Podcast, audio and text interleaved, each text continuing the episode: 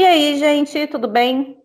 Dando sequência à série sobre coletivas radicais, hoje trouxe a outra coletiva que é uma das mais antigas do Brasil, também na ativa. Está aqui a Tami comigo. A Tami faz parte das Matintas, que é uma coletiva é, em Belém, não é, Tami? É isso mesmo? Então, já, já se apresenta, em vez de eu ficar fazendo aqui essas. fazer cerimônia. Vai lá. Oi, oi, Aline. Oi, gente. É, eu sou a Tami, sou de Belém do Pará, sou professora da educação básica, é, sou mãe e trabalho já, estou atuando junto com a coletiva desde 2015.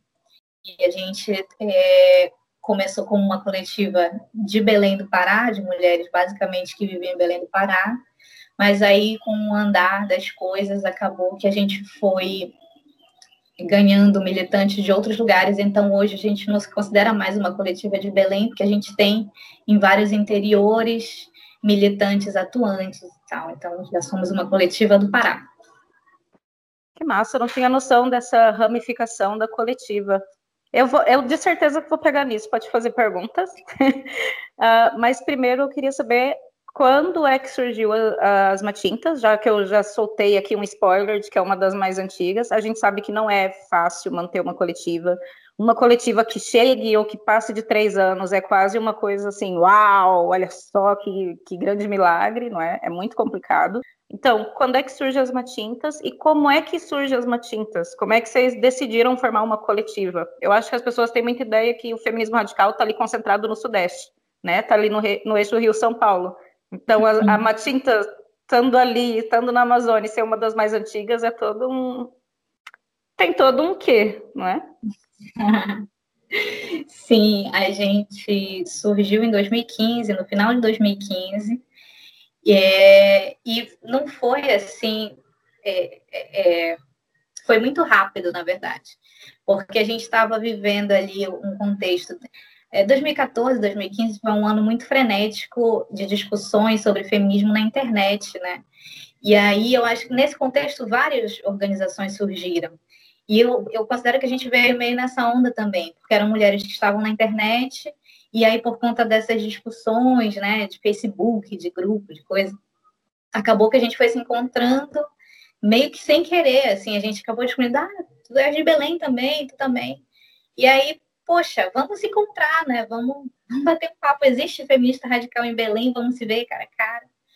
E aí a gente foi. É, foi uma coisa assim, era para ser uma reunião apenas de, de, né, de sei lá, encontro. É, e acabou que lá todas demonstraram essa, essa necessidade de atuar na militância, de se organizar coletivamente, né? não só de, de ficar na internet é, discutindo como a gente já estava, mas de colocar em prática, já que tínhamos um chão em comum ali. E aí, a partir dessa reunião, a gente decidiu fundar a coletiva. Então, foi assim, a partir da internet, encontrou e aí fundou. E aí, então, é, focamos a nossa militância aqui em Belém do Pará e tentamos justamente sair da internet era, acho que, a primeira demanda na hora, né? Ir para marchas como uma organização, organizar eventos, participar como uma organização, e, e aí fomos nessa, nessa onda. É interessante o que você falou, porque eu acho que a gente está vivendo esse boom de novo, de tá todo mundo discutindo o feminismo radical, apesar das várias difamações, né, que fazem conosco e, inclusive, essa semana tive notícias que tinha uma professora de um curso de feminismo no MASP, equiparando o feminismo radical com o nazismo, com o fascismo, também é o outro lado, que é quando se fala muito, começam a surgir grupos, não é? Mais coletivas. E eu achei interessante você falar que vocês nasceram desse boom, porque então eram mulheres que não se conheciam, é isso, vocês se juntaram aleatoriamente, não era um grupo de amigas. Não, até tinha, e aqui, aqui ali foi uma coincidência de, por causa dessa, desse encontro na internet, é, coloca a fulana no grupo, e aí coloca fulana aí, tu vê uma fulana que tu conhece, né? No caso, por exemplo, que era do curso de história que eu tinha feito também. E aí disse, nossa, tu é feminista radical, ah, tu também. E não sabia, porque não é uma coisa que tu falava normalmente. assim, hoje ainda, né, muitas pessoas têm problema de se colocar como feministas radicais em espaços políticos, públicos e tal. E era uma coisa que muitas de nós tinha já, né, esse engajamento ideológico, é, mas que a gente não conseguia colocar em prática por esse cerceamento de espaço mesmo, né? E aí, quando a gente se encontrou, coincidiu de ter, sim, pessoas que eram do convívio distante, e aí, poxa, né, conhecemos, ou era de um curso aqui do lado, ou enfim, uma colega de uma colega.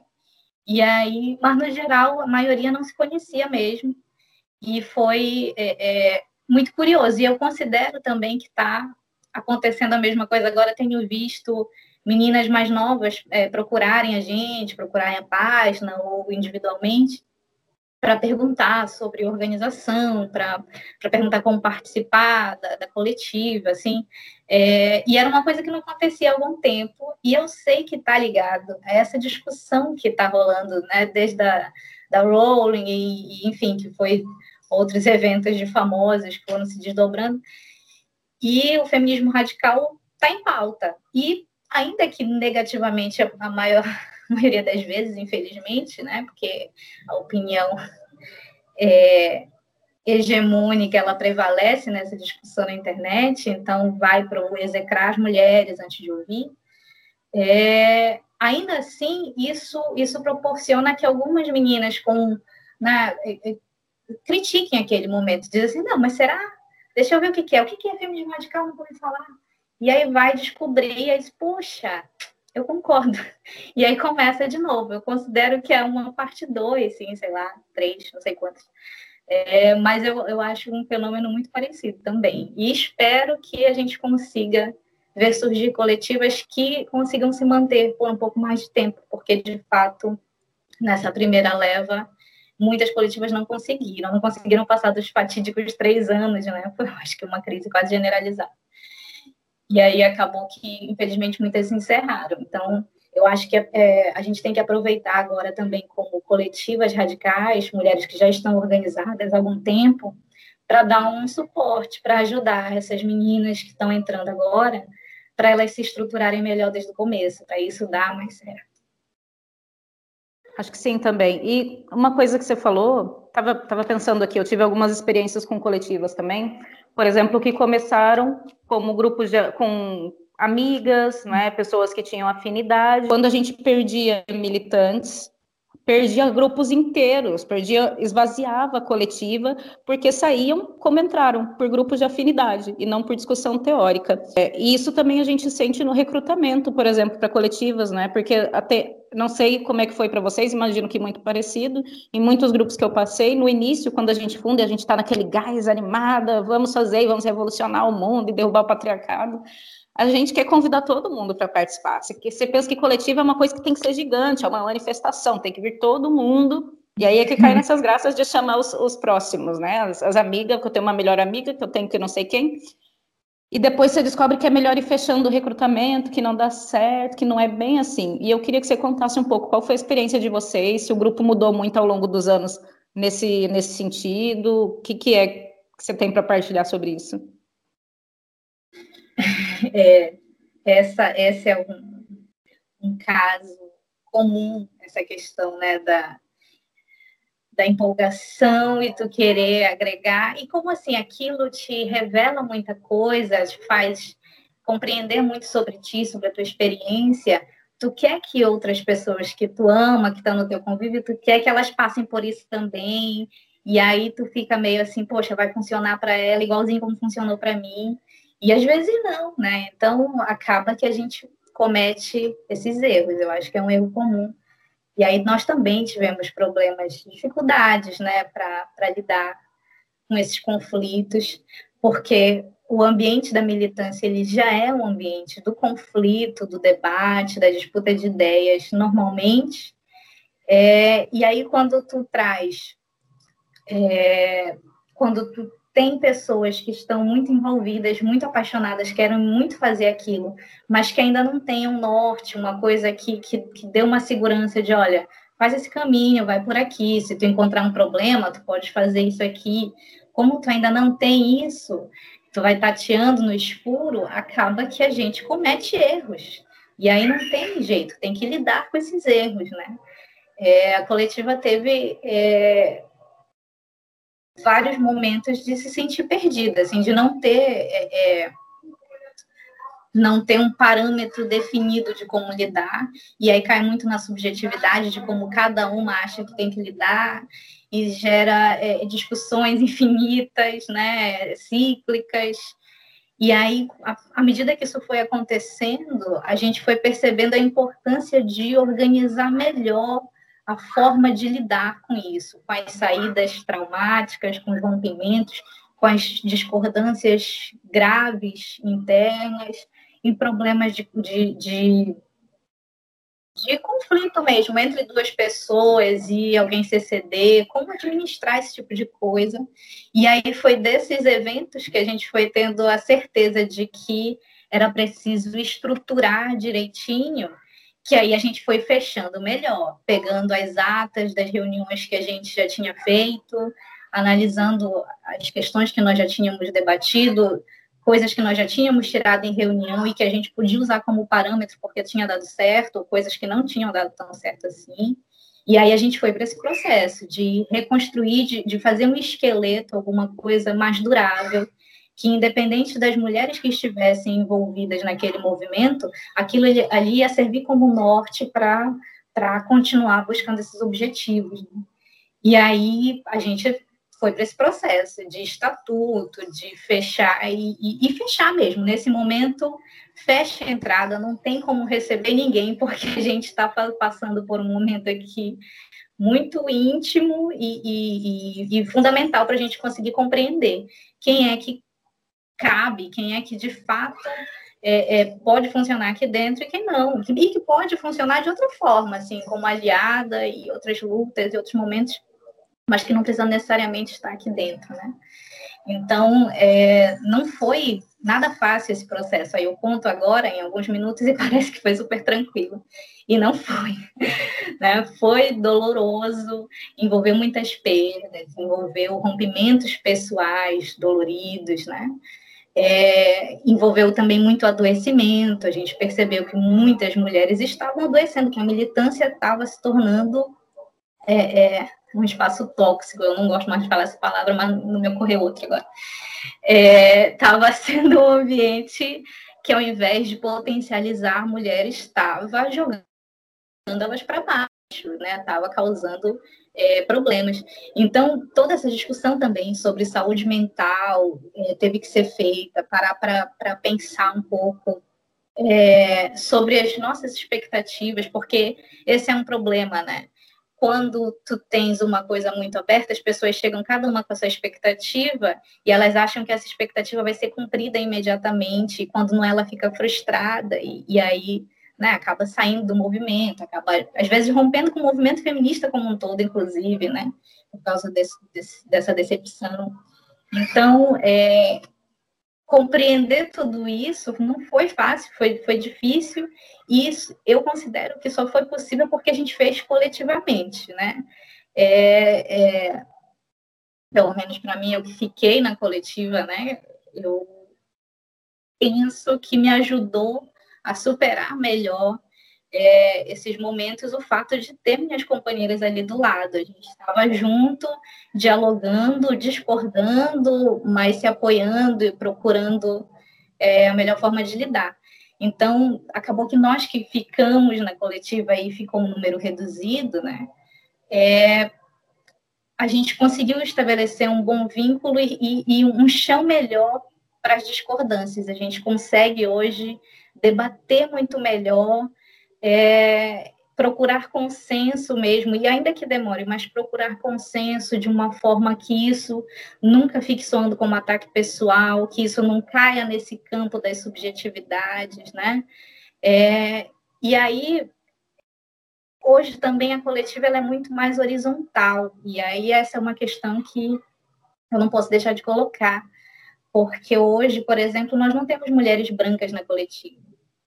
E é um negócio que não dá para ignorar o fato de que os conflitos diminuíram consideravelmente depois que a gente de, deixou de ter essa, essa discussão, essa disputa constante é, nesse espaço interno. E aí eu não estou falando isso para dizer que todas as militantes brancas foram horríveis, muito pelo contrário, né? Faço um parêntese aqui, várias continuam super minhas amigas, por sinal, amo, a gente se dá super bem. Mas essa é uma questão que vai para além da, da, da, da questão individual das membras. Existia uma questão estrutural que pesava nas nossas discordâncias. E hoje essa questão não existe mais. Então é, é uma é um ponto que eu considero também que nos ajudou a superar. Você até tem amigas brancas, eu sei.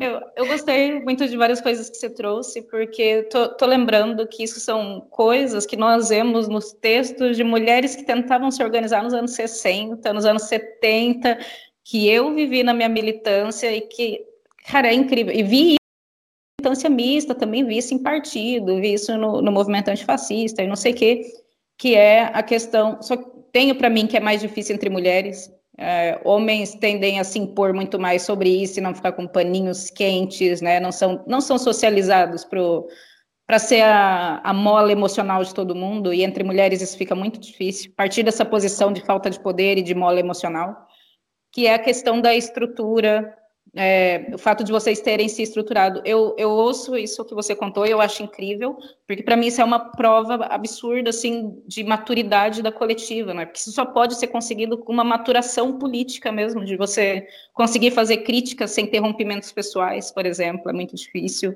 De você conseguir é, acordar, estabelecer um estatuto dentro de um grupo político e ninguém ficar se sentindo é, atacado ou pensar que aquilo vai ser tipo um, um dispositivo de vigilância percebe? Porque, por que, que eu estou trazendo isso? Porque a gente sabe, você provavelmente já ouviu também, muitas, existe esse mito, mito mesmo da horizontalidade como algo que é igual à falta completa de estrutura. Para ser horizontal, você não pode ter sei lá, não pode ter um estatuto para problemas internos, você não pode ter pessoas responsabilizáveis dentro da coletiva, né? Porque se você eleger alguém, por exemplo, para falar com a mídia, não sei, toda vez que a coletiva é chamada, isso já quebra a horizontalidade do grupo. No meu ver, a horizontalidade não é isso, né? E na verdade, essa estrutura a gente descobre mantendo o grupo com o tempo que ela é super necessária para o grupo funcionar. E aí você falou, por exemplo, de saúde mental. E eu vou provocar um pouco, tá bem? Porque são reflexões que eu estou fazendo também e, e não sei, não, não quer dizer que eu esteja certa, como é claro, é só para ver outras perspectivas. Eu sinto que muitas coletivas feministas que existem estão um pouco presas nesse, nessa retórica. Não estou dizendo que é o seu caso, porque tô, é mesmo uma retórica que existe hoje, acho que você vai reconhecer, de, de saúde mental, de cuidar umas das outras e transformar o grupo num grupo de cuidados. E aí, por exemplo, você não pode fazer crítica, porque você vai magoar a companheira, e as mulheres já são tão vítimas, já são tão oprimidas na sociedade, que elas não vão para a coletiva ser oprimidas não é? E como é que a gente combate uma coisa dessa dentro da coletiva? O fato da gente não conseguir fazer crítica ou autocrítica dentro de uma coletiva mata né, nosso trabalho político. Eu queria ouvir você sobre isso. Essa, eu acho que essa é uma das expectativas que é trazida para dentro do movimento feminista, que parte muito da questão da socialização. Se espera das mulheres o cuidado, então tu imagina que no ambiente só de mulheres tu vai ser cuidada ao extremo, né? É, e isso é um pouco do problema, tu ficar cobrando isso constantemente das mulheres. Então, tu não pode ignorar e, e, achar que é ok. E claro que quando a gente fez essa crítica, eu fui uma pessoa que fiz essa crítica fortemente, e aí agora é uma coisa totalmente pessoal mesmo. Eu sou uma pessoa muito incisiva, muito assertiva. E por conta disso, de ser quem eu sou, eu passei muito tempo ouvindo que eu sou uma pessoa agressiva no trato. Um estereótipo racista horroroso que eu internalizei. E foi uma das coisas que eu tive que lidar dentro da militância feminista. Eu ouvi mais uma vez o estereótipo que eu ouvi a vida inteira. E aí, cara, é, é difícil tu cobrar é, calma nesse momento, da pessoa ter que ouvir isso e ter que responder numa boa, com carinho, com cuidado. Não, cara. Não, porque tu é gente, tu tem raiva, tu fica irado com uma injustiça, tu fica. Então, é claro que teve esses momentos de, de conflito em termos que hoje eu considero, hoje, por exemplo, se eu vivesse outra vez, eu conseguiria lidar muito melhor. Hoje eu considero que não precisaria chegar a esse extremo né, do, do debate acalorado de, de é, é, enfim, partindo para ataque pessoal mesmo. Mas, é, por ser esse ambiente que as pessoas chegam com essa expectativa, com as suas próprias expectativas para resolver ali, é, e muitas mulheres a, a maioria, eu diria, chega no movimento feminista é provocada por algum trauma ou porque está lidando com esse trauma.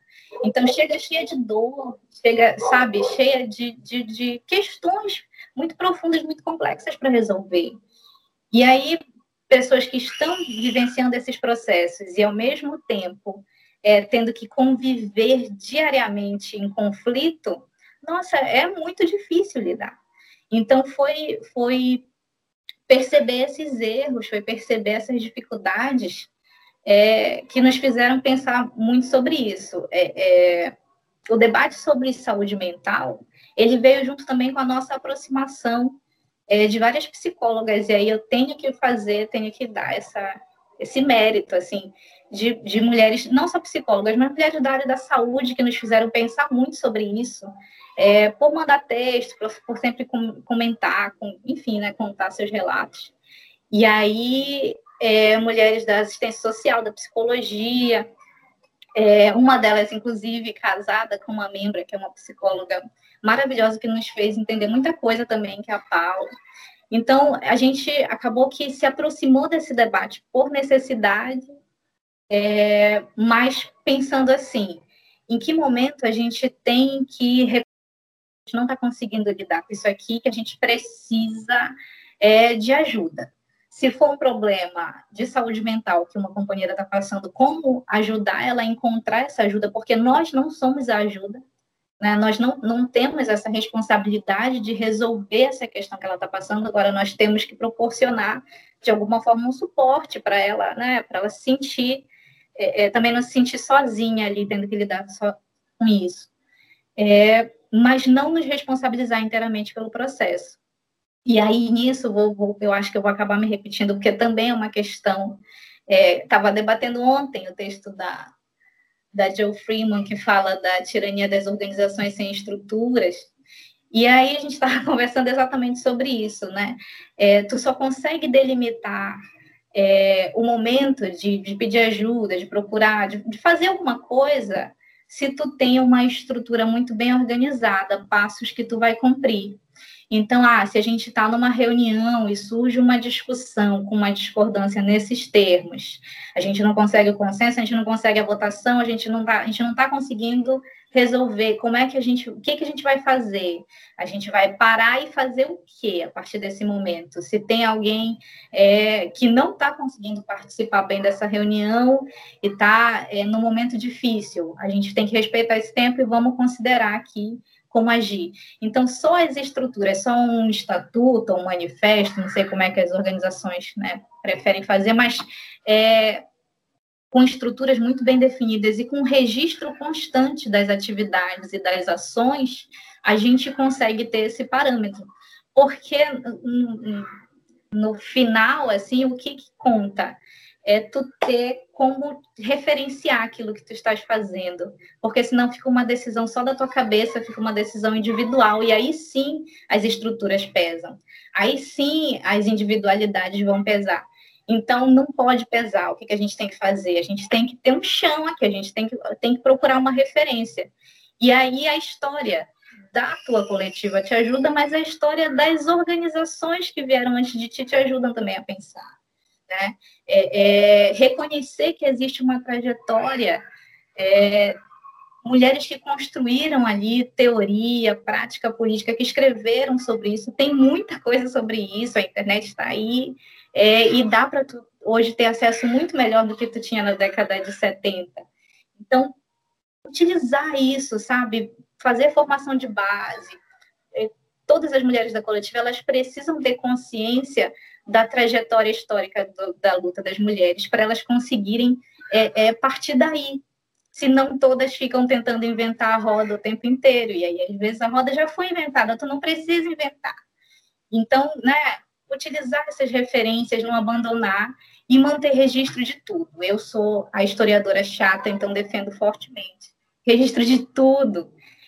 Se tu tiver dúvida, olha lá, né? Vocês já fizeram isso antes, já tiveram esse problema? Olha lá nas tuas atas, nas tuas reuniões, vê como vocês fizeram. Eu acho fundamental para que as organizações continuem, para que elas não caiam a cada conflito que surgir. Eu lembro que uma das coletivas que eu ajudei a fundar aqui em Portugal era no início tinha muita gente, era a gente tinha, tinha essa ideia, lá tá, eu sei desses problemas porque eu passei por todos eles, né? Aquela coisa de ser horizontal, de ser uma assembleia para todo mundo. E aí a gente tinha companheiras que vinham de contextos muito diferentes. Tinha companheiras que eram partidarizadas, sindicalizadas, tinha mulheres que estavam pela primeira vez fazendo alguma coisa coletiva e política, sabe? Nunca tinha participado de nada. Então, tinha radicais, tinha narcas, tinha comunas, tinha mulheres que, sei lá, o caminho é para frente, né? Nem para esquerda e para direita. É tinha tudo. E lembro que as companheiras que já tinham compromissos políticos, já tinham experiência política, não é? Elas sempre insistiam para nossa reunião tem que ter um teto, a gente tem que fazer uma ata, a gente tem que fazer um registro. E as outras, não. As outras se sentiam, essa palavra é muito forte, mas é a que era utilizada, ok? Oprimidas por esse tipo de exigência, porque elas falavam, eu não vim aqui para ter essa estrutura, tá a palavra, a estrutura rígida de um partido, eu não quero isso. Mas a verdade é que se você, e acho que muitas, muitas, especialmente jovens, muitas meninas jovens e mulheres jovens que começam coletivas tentam fugir dessa responsabilidade no começo, porque é chata, parece excesso de cuidado, todas nós concordamos, não é? Não concordamos? E aí o que isso faz é, é, realmente jogar contra o grupo, porque você não tem uma memória, não tem um registro de decisões, principalmente, portanto, o grupo já. Ah, quem não tem memória não tem futuro, né? Não tem futuro, porque se alguém sai do grupo, aquela pessoa é a memória do grupo, você perdeu. É, e aí tem que começar tudo de novo, e tá sempre entrando gente nova, a gente tá sempre se repetindo. Eu acho que se a gente pegar nesse assunto, a gente fica aqui o dia inteiro. Então eu vou, vou continuar, vou passar para frente. É, me diga como é como é que vocês organizam enquanto feministas radicais em Belém, especificamente? E falo isso porque, claro, né, a gente sabe que a gente pega a teoria radical e ela te dá uma boa, uma boa ferramenta para você analisar contextos, mas os contextos no Brasil são absurdamente diferentes. Você mencionou, por exemplo, como o grupo ficou mais fluido e melhor quando saíram as mulheres brancas e ficou apenas um grupo, né, de, sei lá, de mulheres negras, mulheres indígenas, talvez, não sei, não conheço os membros da Matintas.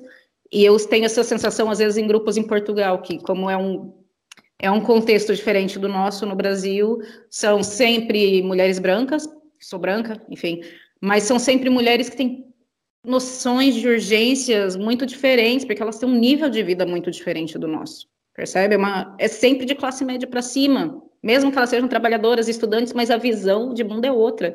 Então, imagino que uma coletiva feminista radical em Belém, uma coletiva feminista radical no centrão de São Paulo, tem visões diferentes do que são a necessidade de atuação. Então, como é que vocês atuam aí em Belém e como é que vocês são recebidas como uma coletiva radical por aí?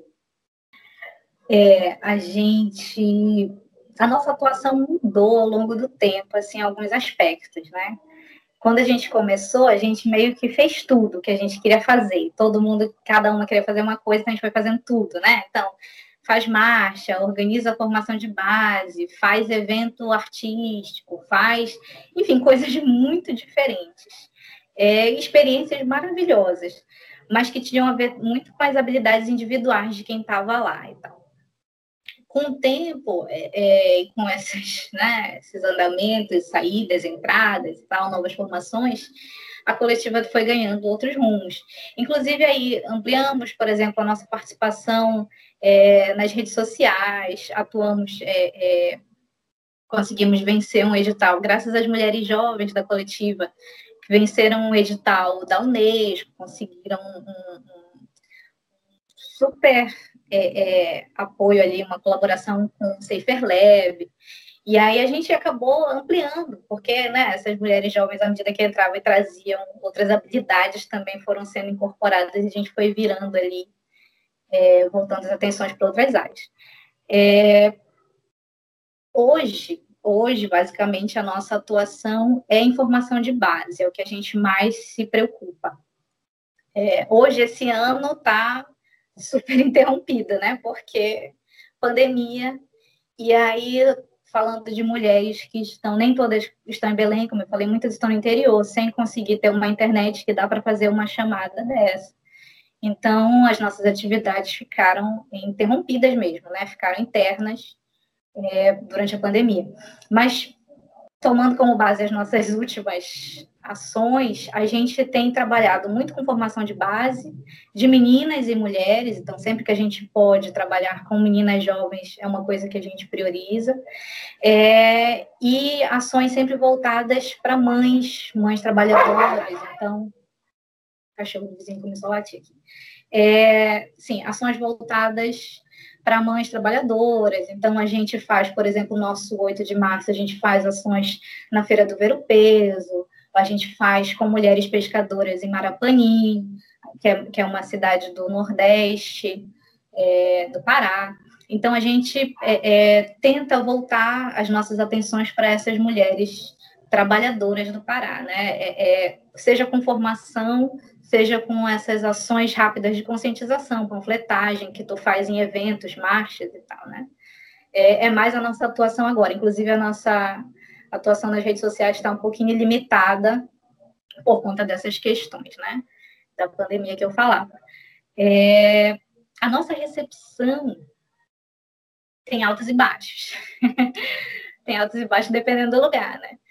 É, quando começou o primeiro evento, o primeiro evento que a gente participou, a gente participou sob ameaça. É, de que iam tirar a gente de lá, a base de porrada e tal. Então, o primeiro foi ameaça, já o primeiro da coletiva. E nós fomos, e fomos todas uniformizadinhas, bonitinhas, prontas para onda. E, enfim, deu super certo. A gente chegou lá e discordou é, de quem estava lá para discordar.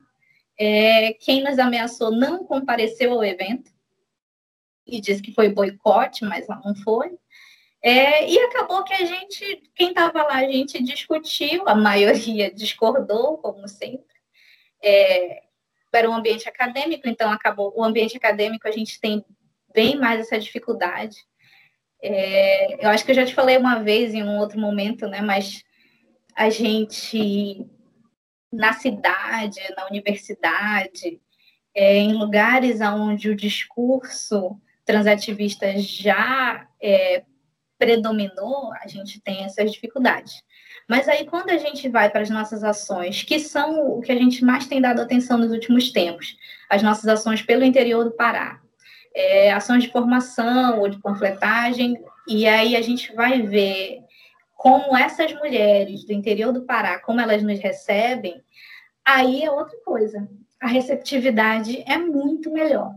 E lá a gente consegue dialogar numa boa como muitas de nós, ou é do interior, ou tem família no interior, é uma linguagem comum para a gente, nós não somos pessoas de fora, nós somos desses espaços, né? É, curiosamente, essa foi uma das acusações que nós recebemos aqui no começo da coletiva, quando a gente se organizou em Belém. O boato que surgiu era de que eram mulheres brancas do Sudeste que tinham vindo colonizar as mulheres aqui é, e aí eu né, acho irônico. Mas quando nós estamos nesses espaços, nós somos muito bem recebidas. Eventos pelo interior do Pará, inclusive eventos acadêmicos, é, dão muito certo, a gente consegue dialogar muito bem.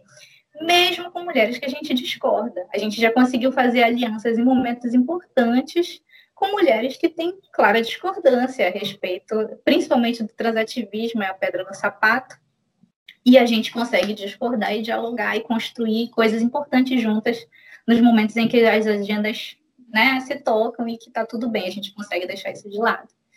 É, por isso que eu digo que teve altos e baixos aqui e ali, volta a ter um ataque, volta a ter. Acho que isso é uma constante na vida de toda feminista radical atuante, né, organizada. É, mas, no geral, hoje a gente consegue circular razoavelmente bem nos espaços onde a gente quer estar, que são esses espaços é, mais do interior, mais distantes. Em Belém, a gente tem alguns espaços de circulação e outros são fechados completamente, né? Porque somos quem somos, dizemos o que dizemos. Você falou disso de no início vocês faziam atividades muito diferentes, segundo a, a capacidade de cada uma. E eu vivi muito isso. E vejo isso se replicar em cada grupo novo que nasce. Porque né, a gente não tem recursos, é muito difícil uma coletiva sobreviver, inclusive, por causa disso. Mas, e também, é, como a gente é limitado em mãos, em fundos, e também em experiência política, muitas vezes, que a gente ganha calejando, não é? A gente tem atividade política muito limitada, não só a nível regional, não é? Não só em área geográfica, mas também em termos de um programa. A gente se torna muito reativa, então a gente organiza uma marcha numa data festiva ou quando acontece alguma coisa.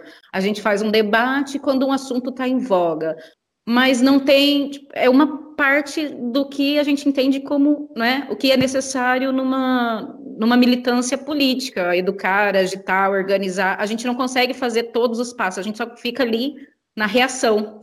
E eu não sei como é que vocês lidaram com isso de ter um programa, como é que vocês responderam a isso? Porque você deu a entender que vocês começaram assim e depois aprenderam a gerir essa, essa questão. Então, como é que vocês fazem hoje? Como é que é?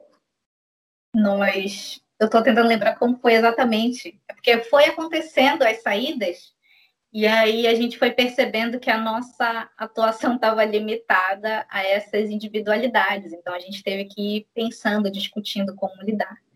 É, e como diminuiu a quantidade de braços também para o trabalho, a gente tinha que priorizar determinadas tarefas, né? Então, acho que foi nesse momento que a gente começou a dizer assim, vamos priorizar isso, vamos priorizar aquilo. E a nossa prioridade partiu é, muito daquilo que é a, o manifesto da coletiva, aquilo que nós colocamos né, como carta de, de princípios e objetivos. Priorizar sempre mulheres negras e indígenas, é, trabalhadoras do interior do Pará de preferência. Quando a gente começou o interior não estava presente, essa foi uma coisa que foi sendo colocada depois. A princípio era do Pará, era geral, né?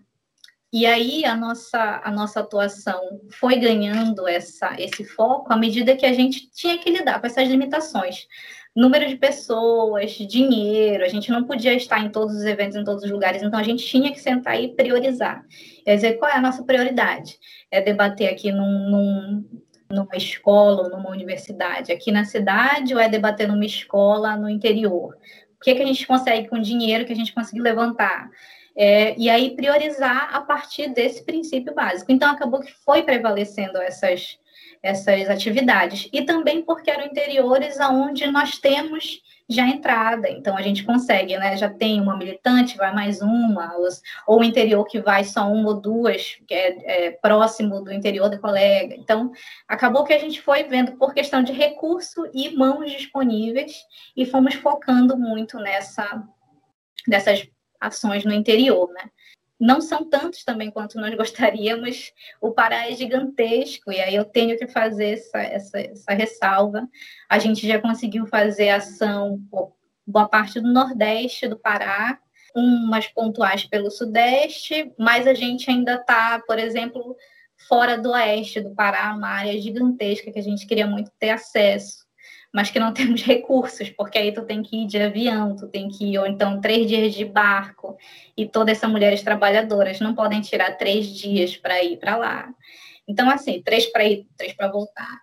Então, assim, a gente né, acabou ficando é, é, ainda limitado pelos braços que a gente tem disponível, como a gente consegue tocar essas atividades e os recursos que a gente levanta é, na garra, né? A gente levanta fazendo rifa, a gente levanta vendendo coisa na praia, vende humanas, né? Vendendo, mas vendendo, enfim, é, fazendo ações para levantar fundos. A única vez que a gente conseguiu um dinheiro mais é, é, é maiorzinho foi desse edital que nós vencemos, que aí sim deu para tocar as atividades sem preocupação, porque tinha dinheiro em caixa, dava para fazer o que tinha que fazer, pagar o que tinha que pagar. Mas, no geral, é um perrengue danado. E mais de uma vez a gente teve que fazer aquela coleta para conseguir que pagar a passagem de uma colega para vir do interior, para conseguir realizar atividade. Então, assim, é, é, somos todas mulheres é, trabalhadoras e a gente faz ali naquele limite do nosso tempo. A maioria tem não é mais a maioria, mas tem várias mães na coletiva, então também são mulheres com tempo muito limitado. E aí a gente faz isso. É, quando chega no final do ano, a gente faz o balanço né, das nossas atividades do ano para ver se a gente o que, que a gente conseguiu realizar. É, todo começo de ano a gente é, faz uma, um calendário ideal, coisas que nós gostaríamos de tocar, um planejamento mas a gente vai adaptando esse planejamento à medida que vão surgindo essas dificuldades, né, e tal. Então, chega o final do ano, a gente vê se a gente conseguiu cumprir o calendário que a gente propôs, é, o que deu certo, o que não deu, os lugares que a gente pretende voltar, né? Os que a gente conseguiu uma abertura maior para trabalhar melhor com a base e tal. E aí a gente faz esse balanço para poder, em janeiro, na primeira reunião, organizar o calendário a partir do balanço de dezembro. Então, por exemplo, está chegando dezembro, a gente vai fazer esse balanço. É o que ajuda a nos manter assim focada no que, que a gente, como a gente pode avançar, como é que, quais os lugares que a gente consegue é, ter uma boa recepção e não ficar dando murro em ponta de faca, respondendo as mesmas coisas eternamente. Né? Que incrível! Eu, eu sei que parece óbvio, mas você também deve concordar que assim, é óbvio depois que a gente chega nesse ponto, não é? E acho que muitas mulheres esquecem disso. Eu, eu aprendi, eu demorei muito na militância para aprender que o balanço é necessário. Um balanço de fim de ano de militantes que a gente perdeu, militantes que a gente ganhou. O que, que fez alguém ficar na coletiva, não é? O que, que fez alguém sair da coletiva e como é que, que foi tratada a saída dessa pessoa? Se foi uma discordância, se foi, não é? sei lá, um afastamento reativo é, e das atividades, porque isso te dá um norte um norte embasado para você tomar decisões, senão a gente está sempre dando tiro no escuro e, enfim, achei muito importante você trazer. Obrigada por trazer isso, é muito importante mesmo. Uh, outra que eu ia te perguntar: vocês trabalham com outros grupos aí, outros movimentos, outros coletivos, até sem partidos? Não sei, como é que vocês trabalham ou são muito isoladas? Nós não trabalhamos com partidos. Até hoje não fizemos nenhum tipo de, de acordo e alianças com partidos inclusive, né, faz parte da, dos nossos princípios. É, mas nós temos, assim, é, coletivas aliadas, né? Coletivas que a gente consegue chegar na hora de um, uma marcha, de um evento, pessoas que a gente sabe que pode colar sem ser rechaçada imediatamente. É, e até aquelas hoje, depois de cinco anos, né? Até aquelas que a gente discorda, hoje o ambiente da discordância está bem mais é, é, maduro para a discordância do que estava no começo. Né? Então, não que seja um mar de rosas, mas a gente consegue lidar sem pirar, como foi no começo. É, a gente procura sempre coletivas que se aproximem do que a gente defende, né? Então, é, nós não temos, por exemplo, associações com homens, porque não faz parte, não tem nem propósito, a gente não tem. Né? É, e aí procuramos coletivas de mulheres, no máximo mistas, se for o caso, né? Precisa ter uma entrada numa comunidade específica, e é, é misto, porque já associação de moradores, enfim, é, coisas assim. É, mas a gente acaba procurando essas, essas organizações que se aproximem daquilo que a gente luta. Então, são mulheres lésbicas, são mulheres é, negras, são mulheres camponesas, são né, pescadoras, são mulheres que estão ali contempladas nas nossas prioridades. É, são essas organizações que a gente procura. E aí dá mais certo. Porque tu ficar procurando, é, isso também a gente viu com o tempo, tu ficar procurando constantemente associação com pessoas que discordam abertamente de ti é um desgaste enorme, porque tu até consegue, e aí em momentos importantes tu faz um esforço enorme e vai. Mas, nossa, isso envolve um desgaste, cara. Envolve assim, tu ter. E aí tem que ser aquele momento que tem uma militante que está muito na parte de espírito, para ir lá, né, para disputar o espaço, para ir fazer. E nem sempre a gente está, não se nem sempre tem a paz de espírito ou a disponibilidade, dificilmente as duas coisas batem. Então a gente acaba que por essas essas últimas atividades estarem mais focadas assim, né, para o interior, a gente tem mais procurado essas associações menos conflitantes do que essas da cidade, que são bem mais complicadas de lidar. Tá vendo? A frente ampla não funciona em lugar nenhum, nem no feminismo.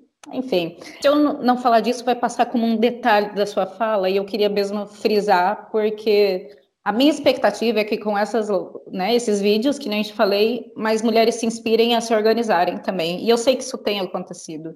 Então, você falou, por exemplo, que vários dos grupos com quem vocês se associam para trabalhar juntos são, por exemplo, associações de moradores.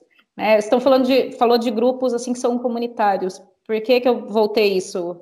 É, peguei esse detalhe? Porque eu tenho a impressão que muitas, é, mais uma vez, é um erro de inexperiência política, é claro, que a gente aprende com o tempo.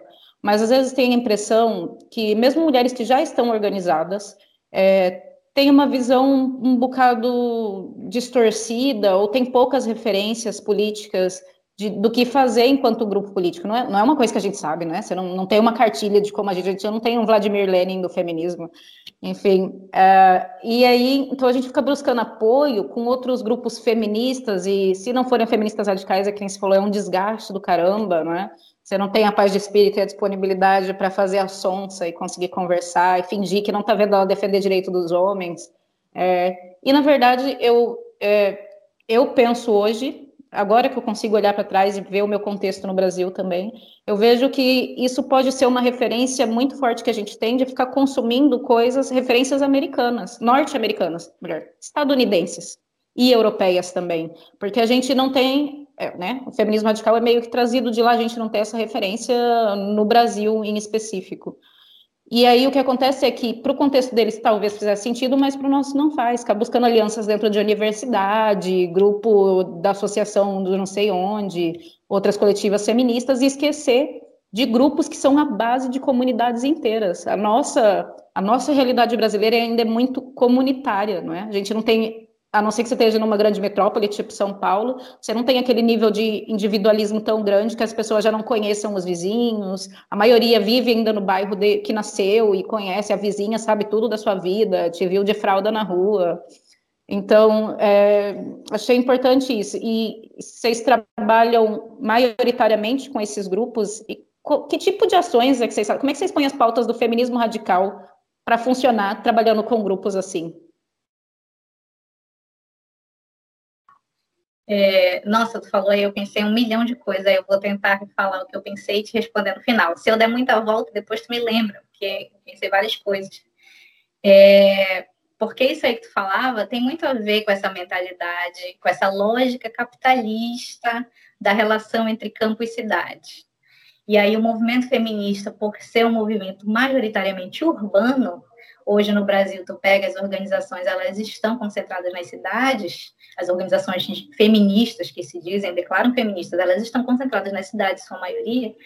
É, a gente acaba reproduzindo esse pensamento dentro do movimento feminista, dessa lógica é, que a cidade, que o campo é só o espaço do abastecimento, a cidade é o espaço da produção científica, cultural, intelectual, artística, tudo. Né? É, então, isso é a, a, base desse problema. É, quando a gente tem uma coletiva aqui de mulheres que vieram do interior para Belém para estudar, para conseguir né, melhores oportunidades de vida, e elas já têm essa trajetória, elas já conseguem compreender a relação campo e cidade, partindo do campo, partindo do interior, Aí a gente tem a inversão dessa lógica dentro da coletiva também. É isso que pesa, né? Então a gente voltou nossas atenções e a gente sabia como entrar, porque nós estamos falando de pessoas que são de dentro dessas comunidades, né? E aí não é estranho participar de uma de um evento é, em vigia, se a gente tem uma membra de vigia que é atuante, que é militante, é, há muito tempo, antes de ser militante feminista radical, já atuava lá. Ou é, em Curuçá, que tem uma moradora lá. Ou, e aí a gente também já teve que recorrer às habilidades específicas, né? De ser uma antropóloga que consegue ir numa comunidade, mesmo que ela não, não, não viva nessa comunidade, mas ela consegue chegar lá e conversar com essas mulheres. É, então, eu, eu acho que a gente conseguiu mais ampliar nossa visão por isso, porque a gente consegue transitar nesses espaços sem ser estranho para a gente, né? Sem ser, sem ser não é maluco de pensar, vamos ali conversar com aquelas pescadoras, porque, enfim, são pessoas do nosso convívio, a gente tem esse convívio com essas mulheres, né? Ainda que agora seja só no momento que a gente volta daqui da cidade, vai lá para passar as férias, passar um momento, mas é uma coisa que faz parte da nossa vida. É... Aí, eu lembrei de uma coisa que eu queria comentar. Isso fez com que a gente se isolasse do restante do Brasil, e foi uma, um pedaço de uma resposta que eu deixei de dar mais cedo. É, porque a gente consegue atuar aqui limitada a partir das, no das, nossas pequenas redes construídas, mas a gente consegue atuar aqui, promover ações, né? Pergunto que ações? Já fizemos panfletagem no 8 de março para discutir questões que são próximas, então discutir violência contra a mulher, feminicídio, já discutimos sobre a política de armamento, né, em panfletagem de 8 de março. Então a gente leva, e essa discussão no campo é outra discussão. A discussão do armamento na cidade é uma e no campo é outra, né? Então, é, é, ter que se, se, apropriar desse debate mesmo para conseguir conversar lá, é, é, dialogar mesmo, né? Não colonizar, mas dialogar. É, e à medida que a gente foi focando as nossas atenções para o interior, a gente foi também ficando isolada do restante do, dos movimentos, das organizações é, é, feministas no Brasil. Porque as nossas pautas, as nossas demandas, elas são vistas como muito específicas, como se fossem só nossas, né? O que é um erro, porque as nossas pautas, as nossas demandas, elas estão no cerne do debate da exploração internacional que está acontecendo no Brasil, né? Então, é o que a gente vive aqui na Amazônia, a nossa experiência como mulheres amazônicas que sentem na pele e que viram suas mães, avós sofrerem na pele séculos de colonização e de pensamento colonizador após a colonização. Quando a gente consegue enxergar isso, como isso se concretiza na vida dessas mulheres que estão vivendo é, de pesca, que estão vivendo do mangue, que estão vivendo é, como coletoras, como essas mulheres que têm essa trajetória, quando a gente consegue compreender e praticar que as questões dela são a base do problema do Brasil, são as questões estruturais mais profundas. Aqui no Pará, são mulheres indígenas que estão sendo expulsas das suas terras, mulheres quilombolas que estão sendo expulsas dessas terras, comunidades inteiras que são expulsas pelo agronegócio, pela mineração, pelo garimpo. É, todas essas questões que a esquerda adora dizer que defende, mas que no fundo invisibiliza, porque a base, a base da base da pirâmide, somos nós que estamos aqui, que estamos na linha de frente, lutando em defesa da Amazônia, lutando é, por essas comunidades indígenas, quilombolas, ribeirinhas, tradicionais, coletoras somos nós que estamos lutando aqui, que somos a linha de frente. E a gente é invisibilizada, porque as nossas pautas não, não, não dão hashtag, elas não são divulgadas por uma celebridade. As nossas pautas, elas não têm é, repercussão nacional e não são vistas nem como questão nacional, que dirá internacional, que deveria ser mas não são vistas como questões nacionais. Então, por muito tempo, a gente atuou isolada, não daqui dos lugares onde a gente atua, mas isolada do restante do Brasil. O que é uma coisa absolutamente comum na história do Pará, do Grão-Pará. A gente tem essa separação e o restante do Brasil não nos vê como parte da identidade brasileira, parte é, é, é, que conforma o Brasil. Então, para mim, essa é uma continuação de um problema anterior à minha bateria. É uma continuação de um problema anterior que a gente vê ainda hoje ser reproduzido no movimento feminista brasileiro. Com algumas exceções, obviamente, que tem exceções, que nós temos coletivas que nós temos proximidade. É, a Garra, por exemplo, é uma coletiva que a gente tem muito respeito e que a gente pretende é, andar junto ainda por muito tempo, traçar projetos em comum e tal. Temos, temos né, vocês da QG, as meninas, enfim, temos aliadas fora do Brasil, mas ainda assim, no geral, estamos isoladas do restante do Brasil. Sim, muito complicado. Eu entendo, completamente a lógica e é, da, é daquelas coisas que me irrita também toda vez que a gente discute dentro da esquerda sobre coisas que mobilizam o Brasil, todo mundo lembra de greve de metalúrgica em São Paulo, não é? Greve dos Correios no Rio de Janeiro, ninguém fala, pô, mas, né? E Amazônia, vamos falar aqui da, das minas, dessa parte privatizada por estrangeiro, é, enfim, imagina discutir isso da perspectiva de mulheres que estão em, em trabalhos, como você falou, de coletora, isso no feminismo também é outra pedra no sapato, né? Pedra no sapato porque é uma coisa que a gente devia estar debatendo e que não toca muito, a maioria, porque está muito concentrado na cidade, que nem você falou. É, é, já que a gente já falou de muitas coisas, muitas chamadas de atenção importantes e muitas questões que eu acho essenciais para quem quer se organizar, não cometer os mesmos erros que a gente teve que penar e apanhar para aprender. Eu queria te perguntar o que, que se ficou alguma coisa para trás que você não que eu não perguntei, é, o que, que você gostaria de passar para mulheres que vão se organizar ou que estão em coletivas recém-nascidas é, e que você gostaria de saber quando se organizou, uh, passe aí sua mensagem.